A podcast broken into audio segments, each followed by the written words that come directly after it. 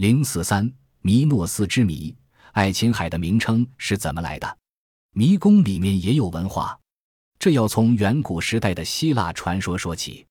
在远古的时代，有位国王叫弥诺斯，他统治着爱琴海的一个岛屿克里特岛。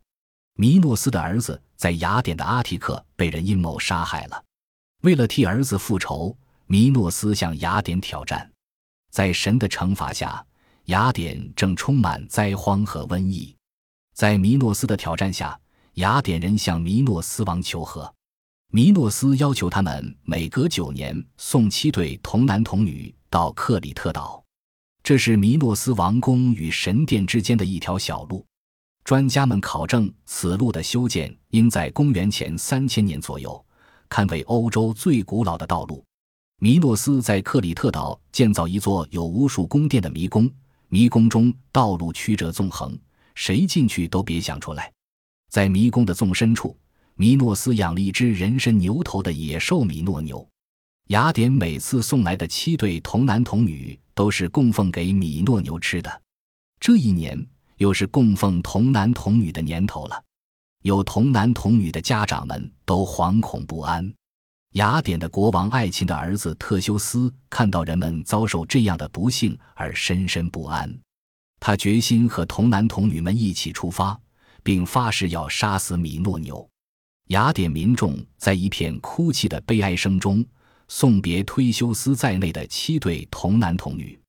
忒修斯和父亲约定，如果杀死米诺牛，他在返航时就把船上的黑帆变成白帆。只要船上的黑帆变成白的，就证明爱琴国王能再见到自己的儿子忒修斯了。忒修斯领着童男童女在克里特上岸了。他的英俊潇洒引起弥修斯国王的女儿、美丽聪明的阿里阿德涅公主的注意。公主向忒修斯表示了自己的爱慕之情，并偷偷和他相会。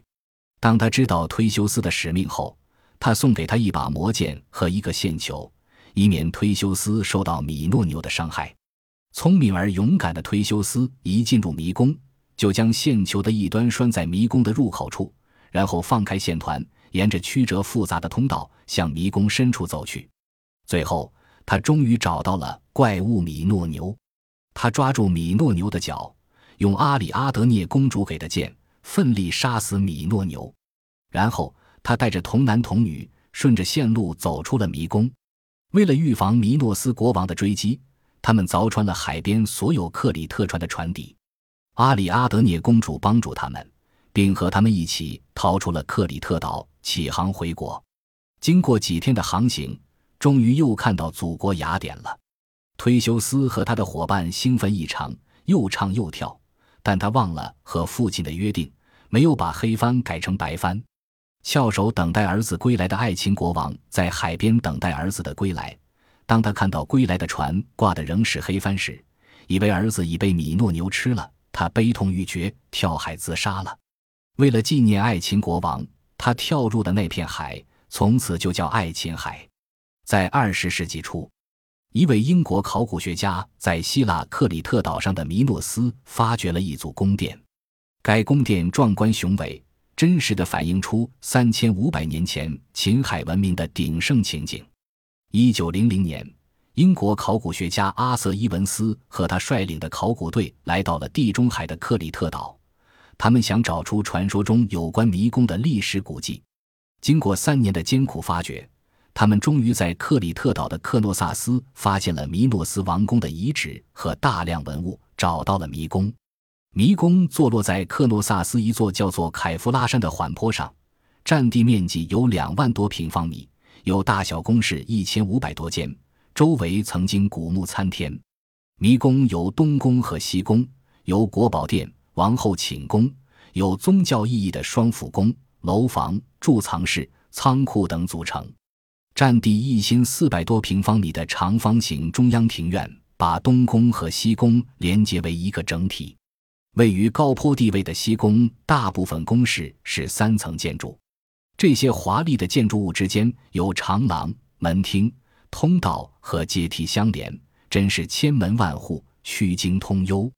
这些建筑廊道迂回，宫室交替，一走进去特别难于找到出路，说它是迷宫，真是恰到好处。直到今天，人们仍用“迷宫”这个词比喻错综复杂、难以找到明确方向的东西呢。在迷宫的墙上还有壁画，这些壁画历经三千多年，但刚出土时还色泽鲜艳。墙上的壁画有斗牛戏的内容，这些也许和希腊神话中所说的南海迷宫和宫中饲养的吃童男童女的人头牛身怪物米诺牛的情节隐隐约约相符合。在宫殿的长廊中有表现国王、贵族活动和集合的壁画，有一幅是塑造王国的，他戴的王冠是用百合花编成的，他脖子上戴着项圈。手上套着镯子，正在百花丛中散步。有的壁画中，男子们拿着金银器皿，女子们穿着镶白边的黑裙，体态婀娜，神情栩栩如生。在迷宫中，还发现了两千多块泥板，上面刻着许多由线条构成的文字。在一些印章和器皿上，也发现了一样的文字。后人学者称它为线形文字。一直到一九五三年。才有学者破译了这些线形文字的意思。原来，它记载着王宫财务的账目，其中有国王向各地征收贡赋的情况，计算法是十进位。这些文字和古希腊使用的文字只有细微的不同，从中可以推算出，也许克里特岛文化和希腊文化之间有密切的联系。在迷宫的周围，还发现有豪华的住宅，里面居然有冷热水管俱全的浴室。在豪华住宅的旁边有极为简陋的小屋和茅舍，这显然是穷人和奴隶居住的地方。由于地下迷宫的发现，人们发现了公元前十五世纪曾有过的灿烂文明。这一文明被后人誉为克里特文化。